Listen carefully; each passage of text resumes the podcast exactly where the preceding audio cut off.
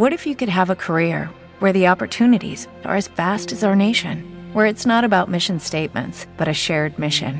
At U.S. Customs and Border Protection, we go beyond to protect more than borders from ship to shore, air to ground, cities to local communities. CBP agents and officers are keeping people safe.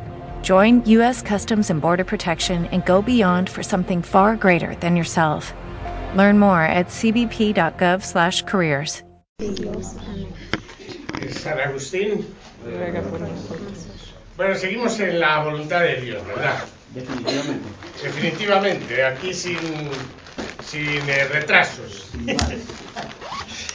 Bien, eh, ¿os acordáis que estaba diciendo, este, estaba comentando cómo San Agustín pues habla de eh, el uti el, y el fruit? Uti et fruit. Usar y gozar. De qué bienes se puede gozar y qué bienes hay que utilizar para conseguir aquellos de los que se debe gozar. Y decíamos que, según Agustín, solo se puede gozar de aquel bien que no se puede perder, de un bien que es permanente, ¿no? que si nosotros no queremos, mmm, no se nos va a quitar, que depende en parte de nosotros, pero que es un bien que se busca por sí mismo. El bien del que se debe gozar se busca por sí mismo, no con vistas a otra cosa. Y este bien solo puede ser, dice Agustín, el Padre, el Hijo y el Espíritu Santo. La Trinidad. De la Trinidad se puede gozar.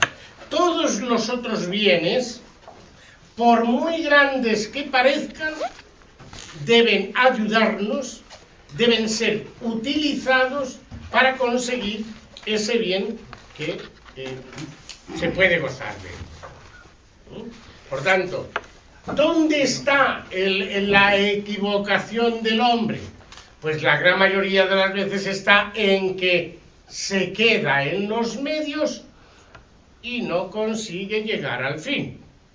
En que disfruta o quiere disfrutar de esos bienes que de por sí tendrían que ser utilizados para llegar al que se debe gozar. Entonces, gozar de los bienes intermedios es lo que se dice la perversión del hombre, el fallo del hombre. Haciendo eso, pues no consigue su fin. Para Agustín, no basta con querer ser feliz, ni siquiera con amar apasionadamente aquello que queremos, el ser felices. Hay que orientar adecuadamente y no desear nada que no sea bueno. Dice, porque en el fondo, para ser feliz no basta con desearlo, es necesario no desear nada malo. Eh, lo podéis ver en el libro de la Trinidad 13, 5, 8. Solo es feliz el que posee todo lo que desea y no desea nada malo. Será por tanto importante conocer el camino que conduce a la felicidad, porque Agustín llega a decir que la felicidad es una cosa grande, pero que tiene su región. No busques la felicidad donde no está, búscala allí donde está. Eh, hay un, un eh, gurú hindú que contaba una historieta, que bueno, nosotros ya la conocemos, pero, pero no deja de... es otra visión de esa historieta. Él dice que en una ocasión eh, había una, una ancianita que estaba buscando algo y un joven que la vio, pues según pasaba por la calle y vio que estaba allí en el balcón buscando algo, le dice, eh, señora, busca algo. Dice, sí, hijo, sí, estoy buscando una aguja que se me perdió. Dice, ¿quiere que le ayude? Dice, sí, hijo, sube, sube. Y empezó a mirar, después de una hora le dijo, pero, pero, abuelita, pero, pero mm, me parece muy, muy extraño que yo con la vista que tengo no haya podido eh, descubrir la aguja, pero de verdad la perdió aquí. Dice, no, hijo, no, la perdí en la cocina, pero aquí hay más luz. Bueno, pues muy bien. Y a nosotros nos hace sonreír, ¿no? Porque dice, eh, esto es lo de siempre, ¿no? Pero él, el gurú hindú, em, pues eh, lo interpretaba de otra manera, tenía como otra visión, ¿no? Dice, cuando nosotros perdemos la paz, la alegría, el compromiso, no debemos buscarlo donde se nos perdió, porque ahí ya no está. Hay que buscarlo en el origen, hay que buscarlo en la fuente, hay que buscarlo en la luz, hay que buscarlo en Dios. Tal vez tenga otra manera de ver las cosas, ¿verdad? Porque hay cosas que perdemos donde ya no vamos a poder encontrarlas jamás. Y hay que volver a las fuentes. Si nosotros hemos perdido el entusiasmo, si hemos perdido el coraje, eh, no lo vamos a encontrar allí donde nos hemos relajado y donde hemos perdido todo eso. Vamos a tener que volver a la fuente que es Dios. Y eso, ¿por qué? Pues porque la felicidad tiene su región. Hay que buscarla donde está. ¿Dónde está? Agustín, eh, tratando de decirnos un poco lo que es su visión, eh, lo que es eh, la búsqueda de la felicidad, dice que solo el que lo busca con una vida honesta, con una vida recta y buena, puede conseguirlo. Tiene un texto muy curioso en el libro, en libro del libre albedrío 1.14.30, donde nos hace también una incursión donde podemos nosotros o con qué estilo deberíamos hacerlo. Él dice, los que son dichosos y para serlo es preciso que sean también buenos, no lo son precisamente porque han querido vivir una vida dichosa, pues esto lo quieren también los malos, sino porque han querido vivir bien y honestamente, rectamente, cosa que no quieren los malos. Por lo cual no es de extrañar que los hombres desventurados no alcancen lo que quieren, esto es, una vida bienaventurada, ya que a su vez no quieren lo que es inseparable y sin lo cual nadie se hace digno de ella y nadie la consigue, a saber, el vivir según razón. Es muy curioso, pero en toda la primera parte de la vida de Agustín de convertido, eh, lo podéis eh, observar tantas veces en, en los diálogos de Casiciaco, en los primeros libros, Agustín apela a vivir según razón. Cuando estudias un poco qué significará eso, vivir según razón, descubres que Agustín tiene una, como una obsesión. Y es que él se da cuenta de que el ser humano tiene que ser humano. Y donde encuentra la clave para definir al ser humano es en el, lo mejor que tiene el hombre, que es ser imagen de Dios, una imagen que está en la mente y que él habla vivir según razón. Vivir según razón es vivir según lo mejor que hay en el ser humano, lo que le da dignidad, lo que hace que sea él mismo. Claro, llegará incluso a decir, Dios está muy lejos de despreciar aquello por lo que nos ha hecho distinto de los animales, que es por nuestra mente, que es por ser imagen de Dios, que es por nuestra razón. Pues Dios está muy lejos de despreciar eso. No creamos que simplemente con el hecho de creer, de adherirnos a, es suficiente hay que hacerlo tal como somos los seres humanos, desde la razón. Y mm, su reflexión después, pues eh, continuará a lo largo de muchos años diciendo, no basta con creer, hay que entender lo que se cree, hay que profundizar en lo que se cree, porque si no, no entendemos lo que es la vida cristiana y lo que es la vida humana. Entonces el credo intelligent, el creer para entender, se convierte también en entender para creer, para seguir creyendo. Por eso, Agustín piensa que la felicidad es recompensa de una vida santa. Solo será feliz el que vive santamente. Quede esto grabado en vuestro corazón. Mejor es un hombre menos dotado intelectualmente, que vive bien, que otro mejor dotado, pero que vive mal. La plenitud y la felicidad perfecta consiste en una inteligencia ágil y en una vida santa. En caso de no poder contar con ambas cosas, es preferible la vida santa a la ágil inteligencia.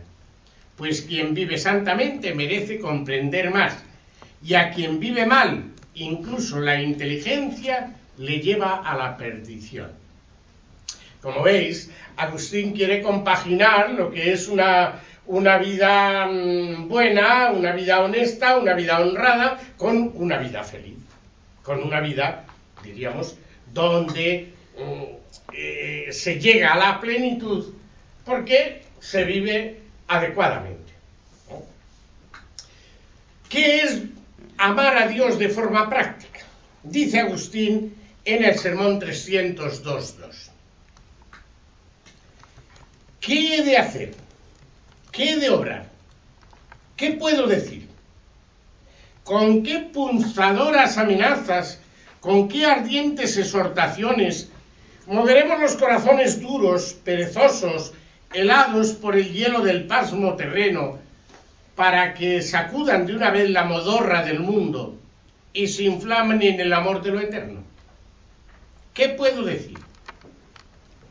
Se me ocurre, entre tanto, que los mismos acontecimientos cotidianos que están advirtiendo, me están advirtiendo y sugiriendo lo que he de deciros. Pasa, si te es posible, del amor de esta vida temporal al amor de la eterna, la que amaron los mártires, que despreciaron esta temporal. Os ruego, os suplico, os exhorto no solo a vosotros, sino también a mí mismo, a amar la vida eterna. A pesar de que se parezca, se merezca mayor amor, solo pido que la amemos como aman la vida temporal sus amantes. No ya como la amaron los santos mártires, pues estos no la amaron en absoluto o muy poco, con la y con facilidad la antepusieron a la eterna como aman la vida temporal los amantes. Así hemos de amar nosotros la eterna, de la que el cristiano se proclama amador. Y en el comentario al Salmo 95.1 dice, pero ¿qué hemos de hacer sino cumplir la voluntad de Dios? Lo cierto es que tenemos que asegurarnos que queremos amar a Dios sobre todas las cosas, que queremos vivir conforme Él quiere, porque la voluntad de Dios es verdadera sabiduría y perfecta inteligencia. En el comentario al Salmo 118, el comentario 22, sabéis que el Salmo 18, este, como es tan largo, eh, ha hecho veintitantos sermones sobre él, o sea que es todo un tratado.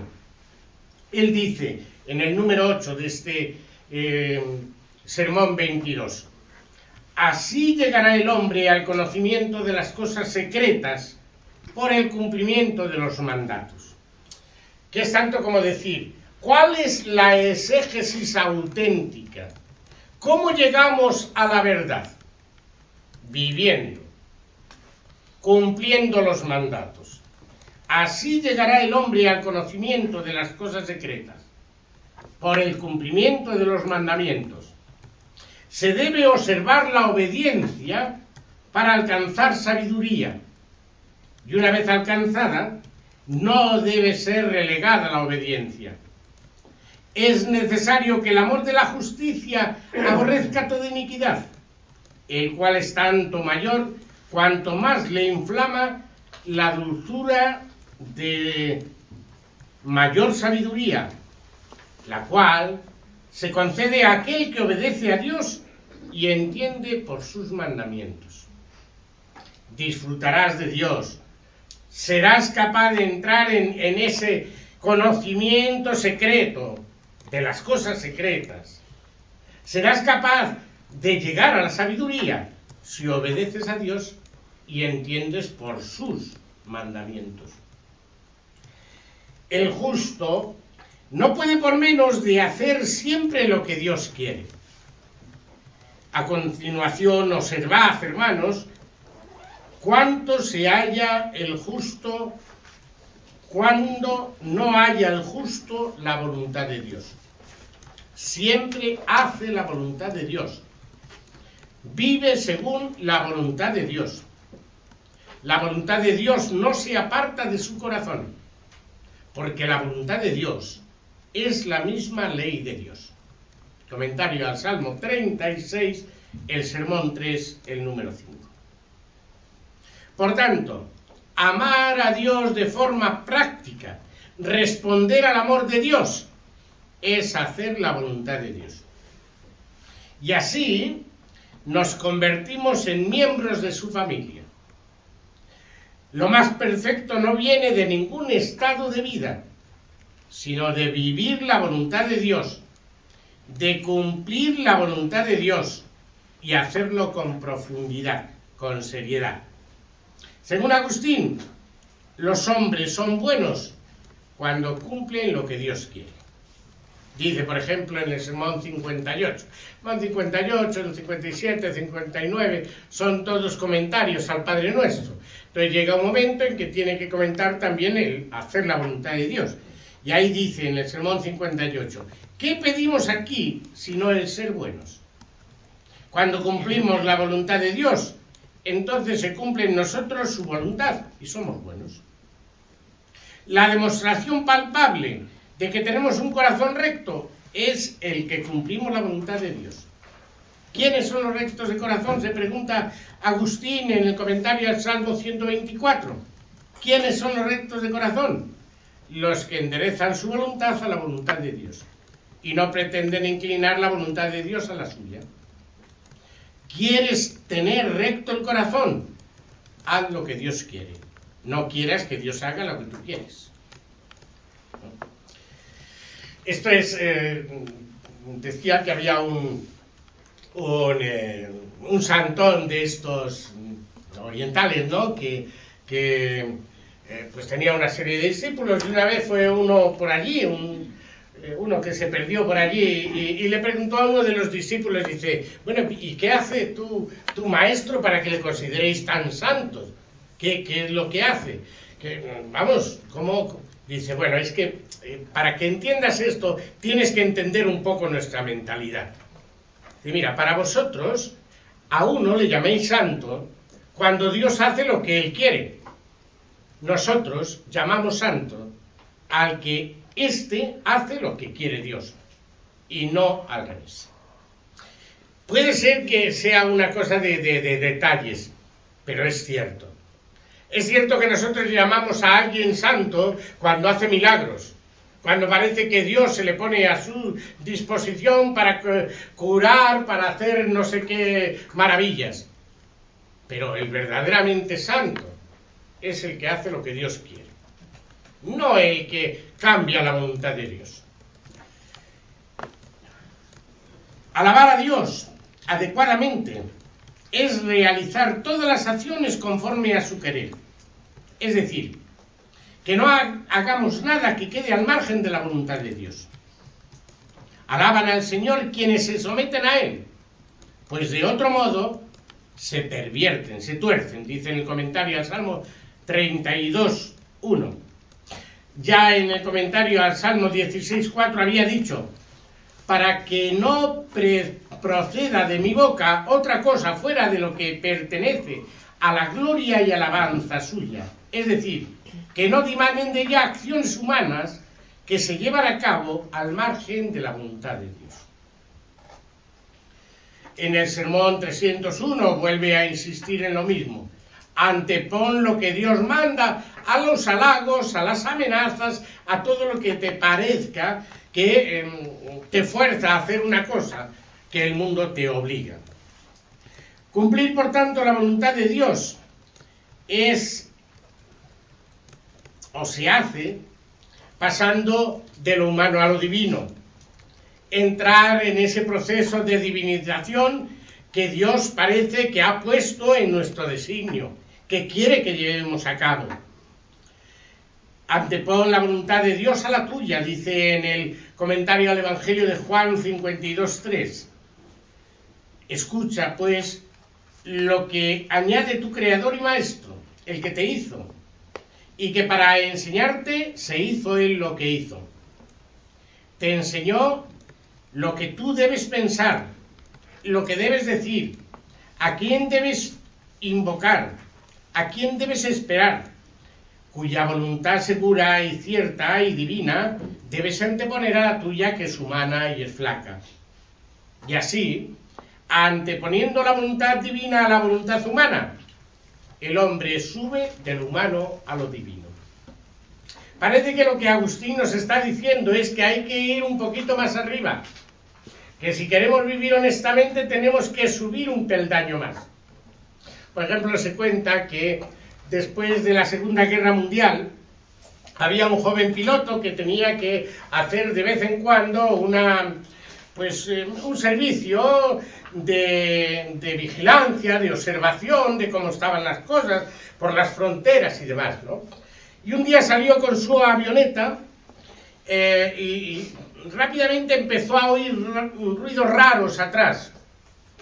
Y entonces él eh, inmediatamente pensó, uh, ahí tengo alguna rata. Y claro, el peligro es que esta rata pues eh, empiece a roer la lona de atrás y, y entonces no hay... Y él pensando dice, bueno, las ratas no soportan la presión. Por tanto, a subir. Y empezó a subir, a subir, a subir, a subir, hasta que eh, ya no hubo más ruidos. La rata murió. Y comentaba él, mm, cada vez que tenemos demasiados ruidos en la mente o en el corazón, igual hay que subir algo más arriba para evitar tanta presión. Igual es necesario hacer como la avioneta, ascender, solamente estando cerca de Dios, las cosas se pueden calmar en el corazón. Pero para eso hay que subir. Es decir, hay que mirar siempre, atentamente, a la fuente. Ya sabéis cómo, cómo mm, dice Agustín que se distingue, em, o el, el águila distingue a sus hijos de los que no son sus hijos, ¿no? Dice, cuando un águila tiene muchos polluelos y quiere saber cuáles son sus hijos y cuáles no, dice, inmediatamente les agarra, les pone mirando al sol y si no pestañean, los considera hijos suyos. Como empiecen a, pestañear, abre las garras y les deja caer para que se maten contra las piedras. La forma de descubrir los hijos del águila es si miran sin pestañear al sol. Y los hijos del águila de Hipona se distinguirán si son capaces de mirar al sol de su vida sin pestañear. Si son capaces de fijar la mirada en aquel que les da el ser. Bueno, más o menos este proceso de divinización, este tratar de vivir desde la seriedad, es algo que Agustín pone de relieve siempre. Es más, él llega a decir que los que no están eh, ágiles en este vivir desde Dios y por Dios, rápidamente empiezan a aburrirse y a ser apáticos. Caminar en la voluntad de Dios es vivir lo nuevo y lo sorprendente. ¿Por qué Dios no se repite? Porque Dios es nuevo, porque Dios es original. Mientras que hacer lo que a nosotros nos apetece es caer en la rutina. Todo es nuevo para el que es nuevo y todo es viejo para el que se acostumbra a la vida. Confieso que me causa indescriptible admiración, dice Agustín en la predestinación de los santos 11:21, el que haya hombres que prefieren apoyar toda su confianza en su debilidad y no se fíen de la inconmovible firmeza de la promesa divina. Porque si ambas voluntades, la de Dios y la nuestra, no siempre las conocemos, es decir, son inciertas, ¿por qué no apoya el hombre en la más fuerte y no en la más débil su fe, su esperanza, su caridad? Agustín parece que siempre aspira a vivir la novedad en sí mismo y para ello sabe muy bien que ha de ser purificado, que tiene que pasar por el crisol, toda la doctrina del crisol en Agustín es una doctrina muy interesante, porque incluso ya sabéis que llega a afirmar que algunos que han prometido entregarse a Dios plenamente, cuando pasan por el crisol de el vivir con otros de la comunidad, se resquebrajan, se rompen como cuando metes en el crisol algo que, hay crisoles donde se purifica el oro, donde... Y es muy interesante todas las reflexiones que él hace en torno al crisol. ¿Qué es el crisol? Dice, fijaros, fijaros si es importante todo esto, que es la misma... Para purificar el oro es necesario que se queme la paja. Es la paja que no vale la que purifica el oro. La que purifica el oro. Pero la paja, ¿qué se quema? Si no, no, no purifica nada. Pero la paja misma, lo que se desprecia, lo que parece que no vale nada, lo que parece que... Eso es lo que purifica el oro. Lo que da quilates, lo que da categoría, lo que hace que no tenga ganga el oro, que sea puro. Agustín pues piensa que ah, todos hemos de pasar por ahí, hemos de fundirnos en Dios. Y fundirse no es confundirse, es fundirse, es unirse. En Confesiones 11, 29, 39 decía Agustín, en tanto que yo me he disipado en los tiempos, cuyo orden ignoro, y mis pensamientos, las entrañas íntimas de mi alma, estos son mis pensamientos, las entrañas íntimas de mi alma, son despedazadas por las turbulencias variedades, hasta que purificado y derretido en el fuego de tu amor, sea fundido en ti, mas me estabilizaré y solidificaré en ti, en mi forma, en tu verdad, que en el fondo es conformarse con el mismo Señor Jesús, tomar la forma de, tomar la forma. Y sabéis que la reflexión teológica que se suele hacer en este campo dice, y la forma de Dios es la Trinidad. Esa es la forma de Dios. Conformarse con Dios es aprender a vivir como en la Trinidad. A vivir las relaciones como suceden en la Trinidad. Conformarse, reformarse, eh, transformarse, todo ello tiene un mismo, em, una misma dirección.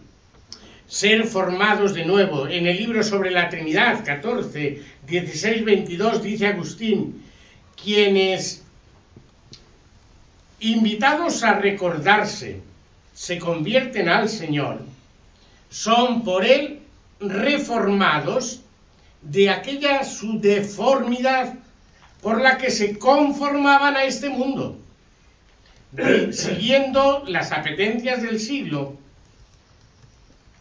Al escuchar al apóstol se les dice, no queráis conformaros a este siglo, sino reformaos por la innovación de vuestra mente, para que la imagen empiece a ser reformada por el que la formó. No puede el alma reformarse por sí, ella solo puede deformarse. Es decir, el hombre puede eh, vivir de una manera que se autodestruya poco a poco. Pero el reformarse no lo puede hacer él. Tiene que venir ayuda de fuera. Y Agustín siempre dice que el único que nos puede ayudar a reformarnos es el mismo Cristo que ha venido pues precisamente a hacer esa labor.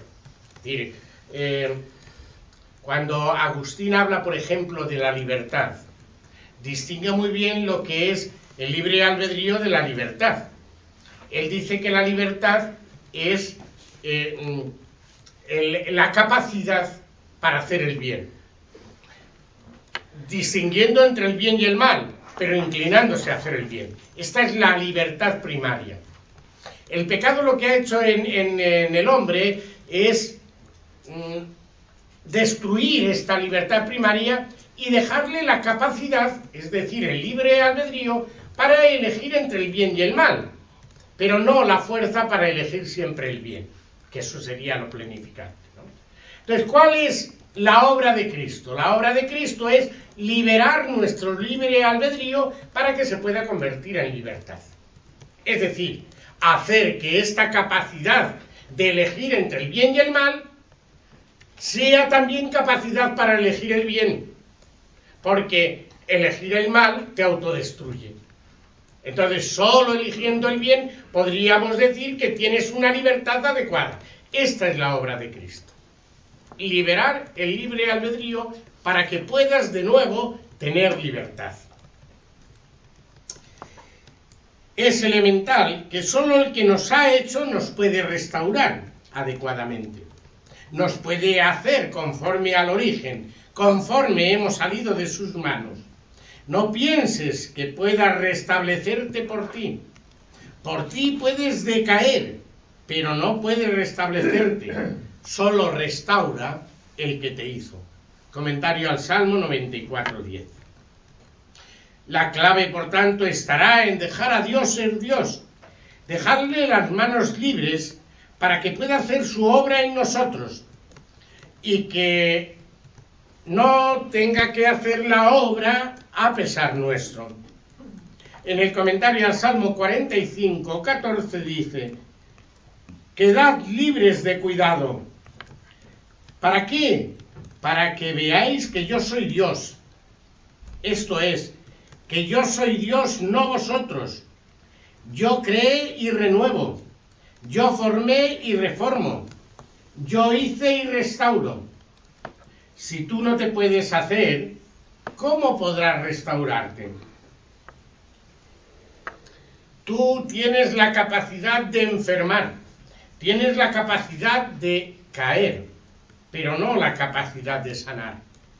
En el sermón 156, en el número 2, dice Agustín, la naturaleza humana, por su libre voluntad, fue capaz de herirse, pero una vez herida y enferma, no es capaz de sanarse. Si se te antoja vivir libertinamente hasta enfermar, puedes hacerlo. Para ello no necesitas del médico. Para caerte bastas a ti mismo, pero para sanarte necesitas al médico. Agustín está convencido que sin Dios el hombre se seca, no da frutos adecuados. Por eso dice en las anotaciones al libro de Job, el número 8, ¿puede el junco reverdecer donde no hay agua? Pues lo mismo les ocurre a los impíos, que se secan si les falta la misericordia de Dios. Se secan si les falta la misericordia de Dios. Es más, solo justifica a aquel que es justo por sí mismo, no por otro. Solo deifica a aquel que por sí mismo es Dios, no por participación de otro. El que justifica, deifica, porque justificando hace hijos de Dios. Y el ejemplo máximo de cumplir la voluntad del Padre la tenemos en Cristo mismo. Así como Adán hizo lo que quería, Cristo Jesús hizo lo que quería el Padre y de esta forma todos salimos beneficiados. En el comentario al, Evangelio de Juan 91.1, perdón, 99.1, dice, Adán, cuya desobediencia hizo pecadores a muchos, no juzgó según lo que oyó, porque desobedeció lo que había oído, y por sí mismo hizo el mal que hizo, por no haber hecho la voluntad de Dios sino la suya. Este, Cristo, en cambio, por cuya sola obediencia muchos son justificados, no solo fue obediente hasta la muerte de cruz, con la cual, siendo eh, vivo, fue juzgado por los muertos, sino que promete ser obediente hasta el mismo juicio con que ha de juzgar a vivos y muertos. dejamos así? ¿Vale? Hola, buenos días, mi pana. Buenos días, bienvenido a Sherwin Williams. ¡Ey! ¿Qué onda, compadre? ¿Qué onda? Ya tengo lista la pintura que ordenaste en el ProPlus app. Con más de 6.000 representantes en nuestras tiendas listos para atenderte en tu idioma y beneficios para contratistas que encontrarás en aliadopro.com. En Sherwin Williams somos el aliado del PRO.